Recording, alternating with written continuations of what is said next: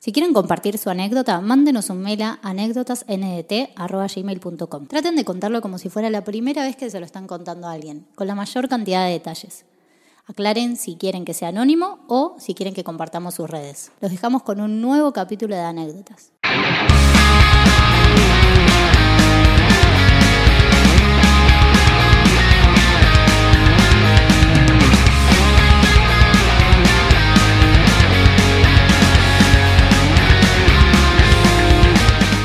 Bueno, anecdotita, Domingo. Vamos, dale. Dale, Dale, ¿Cómo anda la Cristian. eh? Vamos. Buen domingo, gente. Espero que anden muy bien en su casita calentitos, ¿está bien? O fresquitos, ya hace calor, ¿no? Pero bueno. Eh, ¿Qué onda, Cristian? Acá andamos, muy So- bien. Something to know about this anecdote. Y es jugada la persona que la manda, ¿Por qué? jugada nosotros por traerlo, Olin. Olin. ¿Nos pueden cancelar, Cristian? No, no, cancelar no. Ah. Una persona que no hay que jugar con fuego, me parece. O sí. ¿Porque te quemás? Bueno.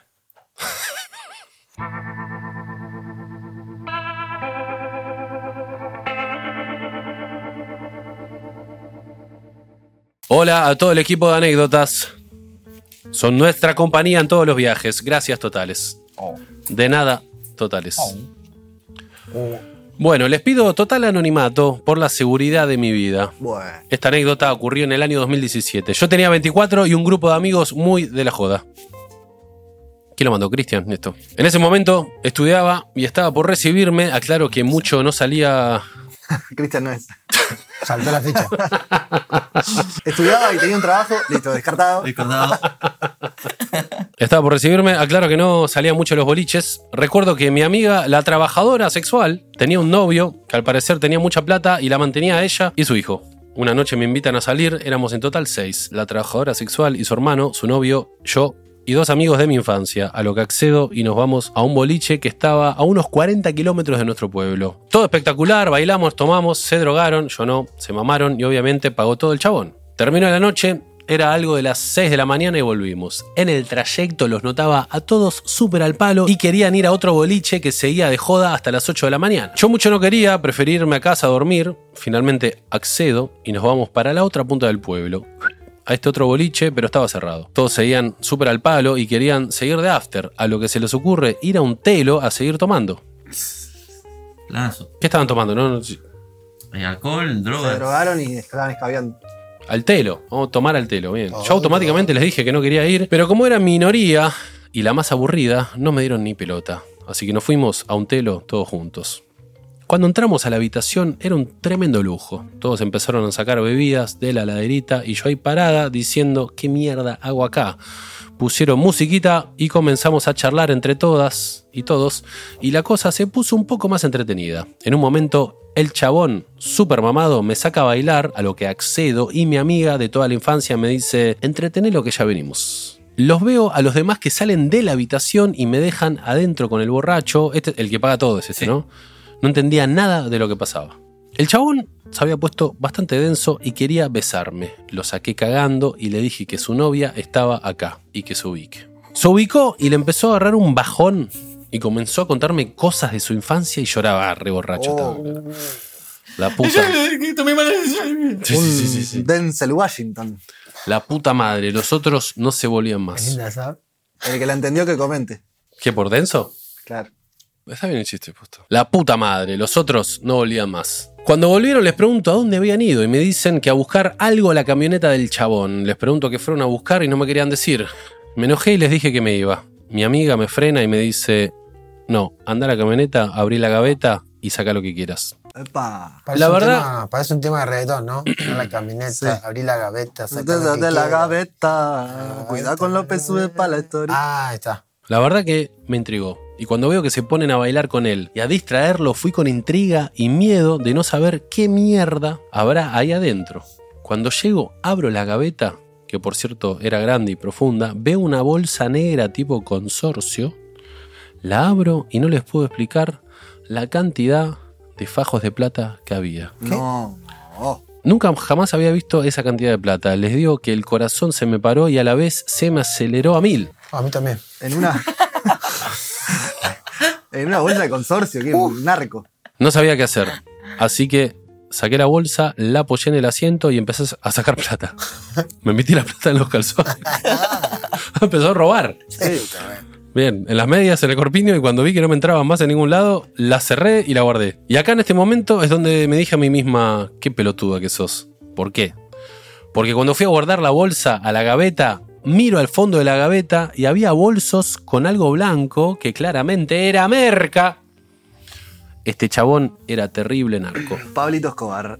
Volvió a la habitación dura, y no de merca, sino de miedo o ansiedad. Perdón, eso porque estornudé. arriba. Pensé que ibas a hacer, tipo. Sí. Memoria emotiva de la nariz, ¿no? Punto para, 100%, 100% de efectividad.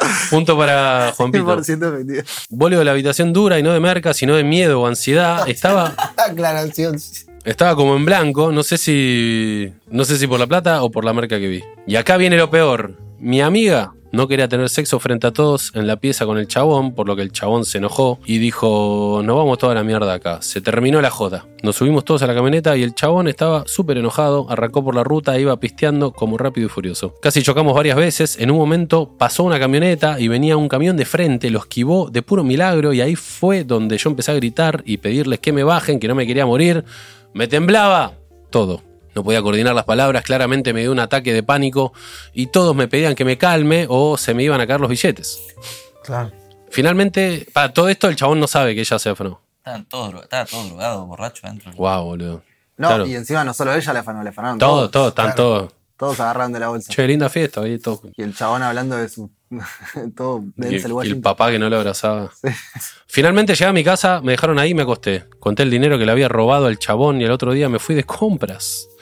Compré ropa, zapatos y carteras. Imagínense que al otro mes hice mi cumpleaños de 25 con esa plata, fue mucha. Exactamente no sé cuánto era, pero para mí, que estaba sin trabajo y en el año que estábamos, era mucha cantidad. Siempre que me encuentro con mis amigos de la infancia recordamos esta anécdota. Unos años después me enteré que el chabón quedó preso en Buenos Aires por unos años y hace poco me lo crucé en mi pueblo, pero me hice la pelotuda y no lo saludé. Yo creo que nunca se dio cuenta que lo robamos. Si no, me hubiera dicho algo eh, o hecho algo cuando me vio. En fin, una anécdota que no la sabe nadie, solo mis amigos que estuvieron ahí. Y obviamente temí que el chabón venga a hacerme algo, pero evidentemente nunca se dio cuenta. Actualmente con mis amigos no nos juntamos eh, ni tenemos el grupo que teníamos antes. Yo tengo mi familia, mi profesión, ellos siguen en el mismo ambiente, incluso uno de ellos vende droga. Bueno.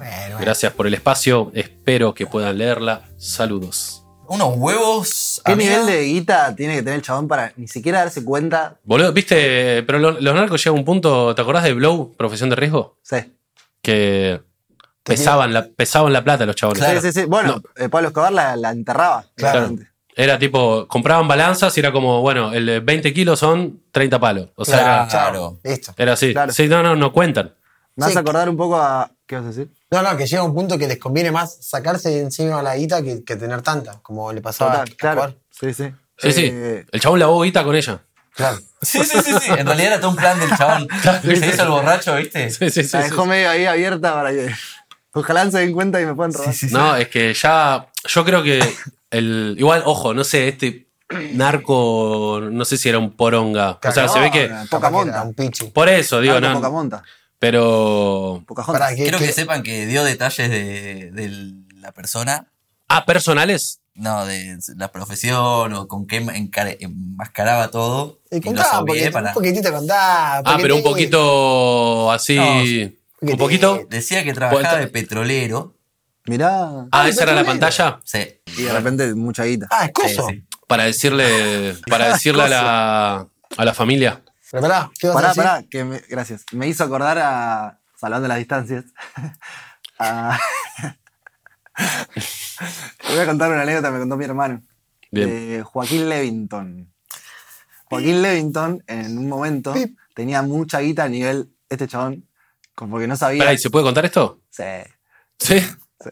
Bueno, Eh, Conrado lo está contando Joaquín, yo no. eh, el chabón cobraba mucha guita de Sadik en un momento, cuando Sadik era. Ah, tipo, creo la que- gente creo que me salía contaste. con bolsas de, de- de guita de Sadik, y Joaquín Levington era uno de ellos. Capo, tu hermano la- laburaba con él, ¿no? Mi hermano laburó con él, sí, le Sí. grababa tema tour. Y. A partir de este momento ya no trabajaba nunca más. ¿Lo cuento? No, ya, fue. Sí. Yo creo que la contaste acá esa. Ya la conté. No, no, no, no, no. No, acá no. Sí, Eh, es del chabón, escuché. no sé. Digo, es, es como el tipo lo has escuchado contarlo en un. Contale, después vemos. Él la, Ah, él la- él la cuenta igual. ¿no? es Ah, que- listo. Listo, bueno, listo. y tenía en un momento mu- mucha cantidad de plata y el chabón falopero total. No, bueno, bueno. Pero lo cuenta él, boludo. ¿sí? Además se sabe. Bueno, y yo, falopero total. Salía de Sadik con bolsos de guita que no, ni se la pesaba, ni sabía cuánta plata era, mucha plata. Y como que salía totalmente falopeado y decía, te van a comprarme un, una, como una casa rodante. Y se fue a Lanús, consiguió el dato de que en Lanús la vendían, qué sé yo, y se fue eh, en la moto, se compró la casa rodante, la, la vendió una vieja y le quiso comprar también el auto. El auto también, le dijo. Y la vieja como, no, el auto no está en venta. No está en venta, claro. Yo me acuerdo, ya contaste esa anécdota acá y el auto era para que vayan los amigos. Claro, porque fue con otro Sí, y dijo, sí, sí. llévate el auto vos, así vamos los dos manejando. Cuestión que la compró la casa rodante, la dejó en un lugar, siguió de joda tres días, se olvidó dónde la había dejado, nunca más la recuperó. O sea, la compró, dejó un montón de guita, se fue con la casa rodante, la perdió, Un patín. no se acordó dónde estaba. Y después la bolsa de guita la había dejado en el baúl de la casa rodante. No. O sea, perdió la guita, la casa rodante, se fue tres días de joda, todo. Así. Esa, esa. Wow. Qué lindo encontrar esa, encontrar esa casa rodante. Debe estar por ahí, esperándolo. sí. Hay que ir a la Olvidate. luz. Mañana vamos a la Sí, luz. estacionada en la luz ahí. Sí. Sí, sí. Bueno, podemos eh, una búsqueda del tesoro. Por Empezamos favor. ahora. Arranque, gente, arranca Toda la ahora. gente de anécdota yendo a romper casa rodante. Sí, como la abajo de la T, la de los Simpsons. Claro, o como gato. Piece, ahora que está muy de moda en Netflix. Eh, bueno, le mandamos un saludo a Joaquín. Gracias por esta anécdota, Joaquín. Che, perdón, perdón por esto, Lani, ¿eh? porque va a romper, pero bueno, ¡Guau! Le pegaste a mitad de cancha. Pero Cristian, ya teníamos bonus track. Es como un super bonus track esto. Encima hay tres bonus track. Digo, son tres anécdotas, pues yo conté la de Ley. Sí, sí, por eso. Es un bonus del bonus.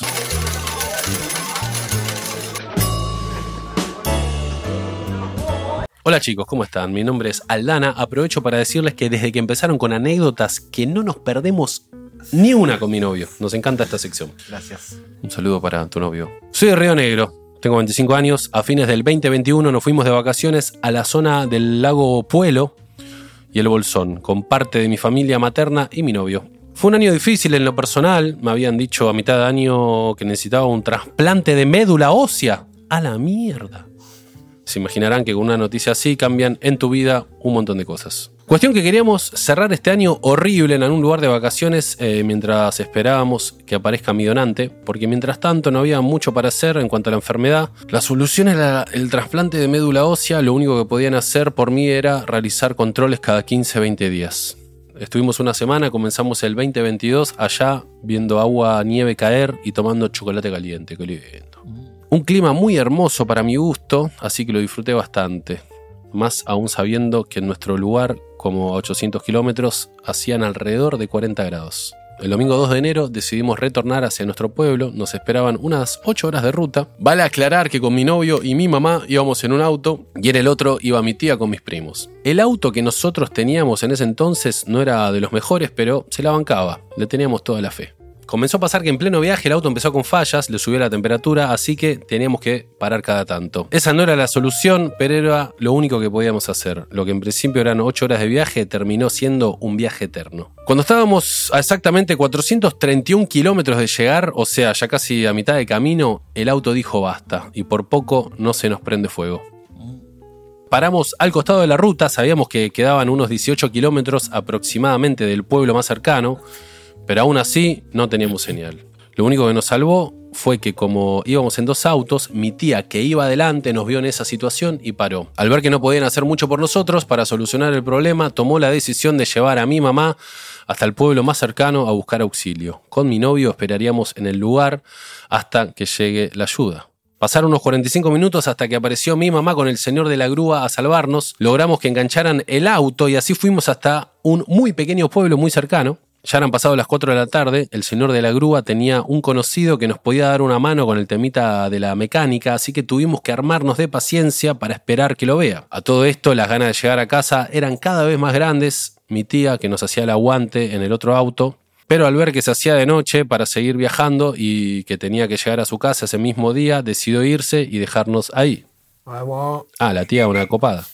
Quedamos con mi vieja y mi novio varados en ese pueblo, esperando a este señor mecánico. Las horas pasaban y empezamos a pensar en dónde íbamos a pasar la noche, ya que era seguro que no nos íbamos a poder volver en el momento. Empezamos a averiguar hospedaje y no había lugar en ningún lado. Lo más cercano que teníamos era Neuquén Capital, en la casa de una prima de mi mamá y tampoco teníamos cómo llegar. Averiguamos por colectivos, pero no tuvimos suerte. Cuando logramos ver al mecánico nos dice lo que ya suponíamos, que recién al día siguiente lo podía ver, le, explicamos que no teníamos dónde quedarnos, ni forma de llegar a Neuquén. El mecánico nos dice que él podría llevarnos a Neuquén, que nos iba a cobrar, pero no llevaba. Ya era de noche y no teníamos muchas más opciones, así que salimos para Neuquén, con miedo de dejar el auto y parte de nuestras cosas en un lugar que no conocíamos. Con hambre, cansancio y frustración, aceptamos. Al día siguiente, con aún muchas más ganas de llegar a nuestras casas, nos levantamos y nos pusimos en campaña para ver qué onda con el auto. La prima de mi mamá que nos recibió nos preguntó dónde y con quién habíamos dejado el auto. Le contestamos y ella nos dice, tengo un amigo de allá.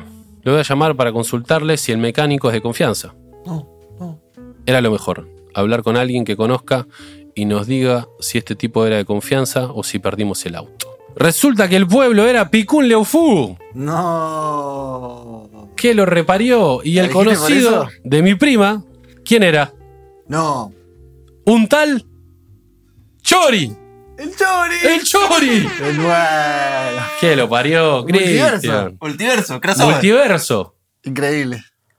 Increíble, Cristian. Nos rimos bastante cuando nos comentó, porque ahora el círculo de los que nos conocían al Chori se iba agrandando cada vez más. El Chori es un prócer. Famoso. ¿Qué lo parió el Chori, boludo? Y eso, qué, qué persona de confianza el Chori. Nosotros que fu- estuvimos en la casa, Fuimos a comer un un asado. tipazo. Capo, capo total, tipazo. Qué grande. Le mandamos un saludo a Licha, de la familia. Sí, le mandamos la anécdota después también. Sí. Al final, después de algunas charlas, tomamos la decisión de que esta grúa lleve el auto a Neuquén y que un mecánico de confianza de la prima de mi mamá haga el trabajo que iba a llevar unos días. Al día siguiente nos fueron a buscar y pudimos volver a nuestras casas, la vuelta más larga y estresante de nuestras vidas. Gastamos más en el auto que en las vacaciones. Nos quedamos con el recuerdo de que el Chori formó parte de esta anécdota.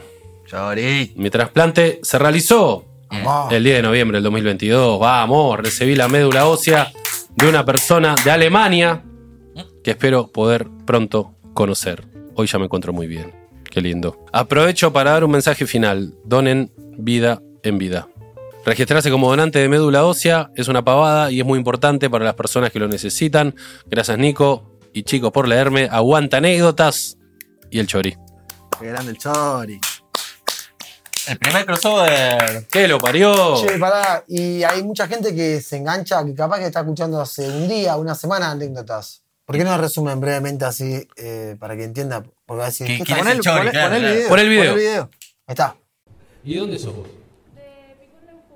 ¿De? De Picún Leufú. Pico Leufu. Perdón, ¿cómo se llama? Pico. Picún Leufú. Picún Picún Leufú. Leufu. ¿Y a cuánta gente vive en Picún Leufu? Como 5.000 y algo. 5.000 personas, mira, es un pueblo. Sí, sí, sí, bastante chiquito. Qué lindo, mira. ¿Hay alguien de Picún Leufu? Acá. Ah, ya está, Picún Leufu. ¿Cómo se llaman? Lisandro. ¿Lisandro cuánto? ¿Lo conocés, Lisandro Sánchez? El hijo de Chori.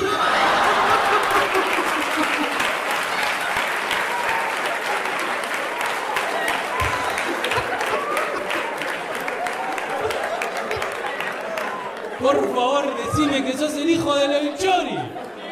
Sos el hijo del Chori. ¡Vamos, Chori!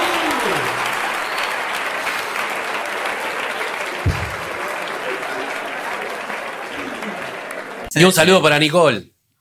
La genia de Nicole, la que gracias a Nicole. Que es que, la que inventó todo. la que inventó todo. La que generó el, el momentazo más increíble de la historia. Sí, sí, sí, sí.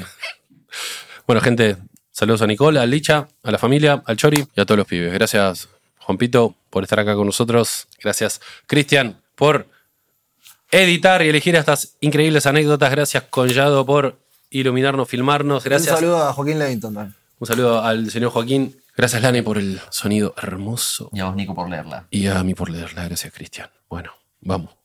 ¿Nos vamos? No. Chau.